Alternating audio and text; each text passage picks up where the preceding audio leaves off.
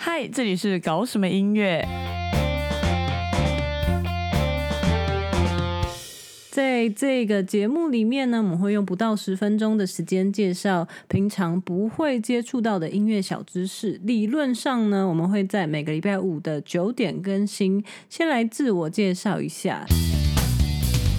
嗨，我是小辉，我毕业于台大外文系，我的兴趣是吸收各种稀奇古怪的知识，但我的弱项呢就是音乐，所以我找了大头来跟我一起录音乐的节目，顺便我也可以吸收一些音乐的知识。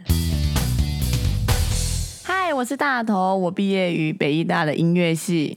那我好奇一下哦，音乐系平常都听什么歌呢？我们平常不太听音乐，我个人啦。所以不是像大家以为的音乐系都听古典乐吗？呃，我们在考试或者是比赛之前会很努力的听那些，这样的话可以帮助我们记忆。那大头学音乐学了几年呢？我大概学了二十年吧。啊，那小辉你学了几年？我总共零零总总加起来大概有三年吧。那你为什么要学音乐？因为我以前觉得弹吉他跟打鼓很帅。你所以你会弹吉他跟打鼓？你会弹钢琴吗？我现在不会。那你平常会听什么歌？我其实不会特别选歌，哎，就只要听起来觉得舒服、好听、慢慢的那一种就可以了。所以才要在这个节目里面去探索不一样的音乐的类型。那我们应该先定一下，怎么样才算音乐吧？大头，怎么样才算音乐呢？呃，有一个作曲家叫瓦雷兹，他就给音乐一个定义，就是音乐是有系统的声音。每个国家的定义都不太一样，但是有三个共同的元素，像是旋律、节奏、和声。我们要先解释这三个元素。节奏呢是用不同的长短，然后没有任何的音高所组成规律的一连串律动。比如说像我们走路的速度是一个节奏，所以施工的声音之所以不算是一种节奏，是因为它没有规律吗？没错。那旋律是什么呢？旋律的定义就是不同的音高加上节拍，比如说像这样子。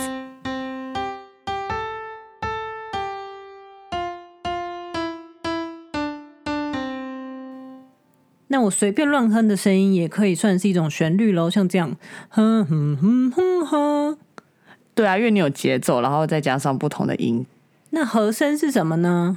和声的话就比较难一点，因为它至少有两个声部以上，然后它同时或是先后出现。像是你有听过原住民的八部合音吗？呃，没有，只有在历史课上过。对，那通常他们都是有不同的，就独立存在的一个旋律线，但他们可以互相的叠加在一起，然后听起来就会比较丰富。所以像是画画里面设计里面的图层一样喽。对啊。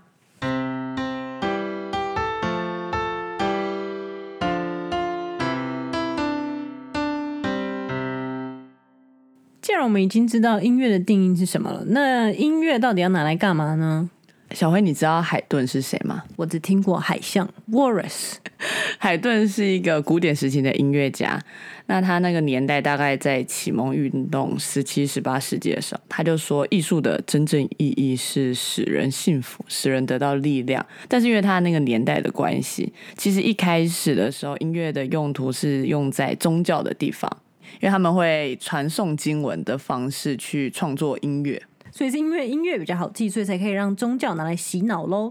洗脑可能没有这么严重啦，但是就是会比较容易记得。那但是现在的话呢，可能就是我们写现代人写出来的作品，可能是根据我们自己的情感，或者是我们自己生活周遭发生一些事情，然后我们想要分享这件事情，然后把它写下来，用有点另外一种语言的方式去陈述我们整个生活经验。所以音乐可以拿来表达情绪、表达想法、传递讯息，这样子可以说音乐算是一种语言吗？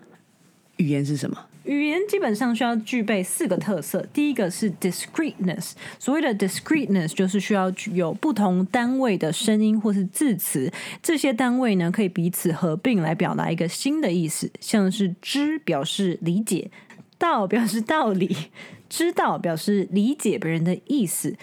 可是呢，如果再加上另外一个了知了，就反而会是代表禅，不同单位的声音或字词彼此合并，可以表达另外一种不同的意思。第二个特色呢是 grammar，Grammar 就有点像是我们的交通法规一样，它是一系列合并这些声音跟字的时候所需要的规则。像是我求打，在中文里是不合文法的，可是可能在日文里就是合文法，在德文里也会合文法。第三个需要具备的要素是 productivity，意思就是说语言可以用来创造出无限多种的句子和意思。像我们一生中可能从来没有讲过一模一样的两句话。有啊，一定很长，比如像“没错”。我很喜欢你之类的，就会一直常常的出现啊。我啊，那这样应该说，像是同样要表达我很热，有人就会说啊，我快热死了，或是哦好热哦，或是啊快被晒干了。你少说了一个，我很热，或是很热呢。最后一个呢是 displacement，所谓的 displacement 就是语言可以拿来描述或者是表达不是现在正在发生的事情，或是不是 或者是不在眼前的物体，所以人类才能够说谎，像是比如说最常听到的“你才没有胖，你是瘦了吧？” 那音乐具备这四种特色吗？discreteness、grammar、productivity 跟 displacement。第一种的话，可能没有像语言这么细致，它可能只能表达一个大方向。比如说，我大家都很开心的话，那都会用大调；那如果很难过的话，就会用小调。所以有点像词性一样，动词是用来表达动作，形容词表达状态，名词代表一个东西。对，因为我们单字，比如说都不能就是说，哎，都代表一个字，re 代表一个字这样子。第二种的话，可能有点像音乐里面的曲式那种方式。曲式是什么？曲式的话，就是像奏鸣曲式，它有城市部、发展部跟在线部。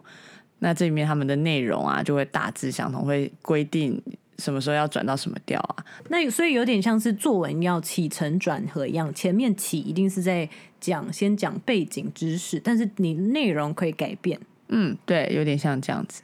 那第三种 productivity 有吗？有啊，因为其实音乐也可以有无限的可能，它的只要一点点排列组合不一样，它听起来就会是不一样的曲子。像是这个，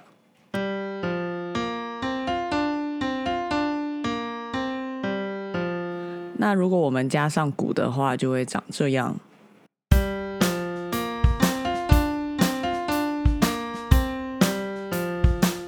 那如果我们想要让它更神圣一点的话，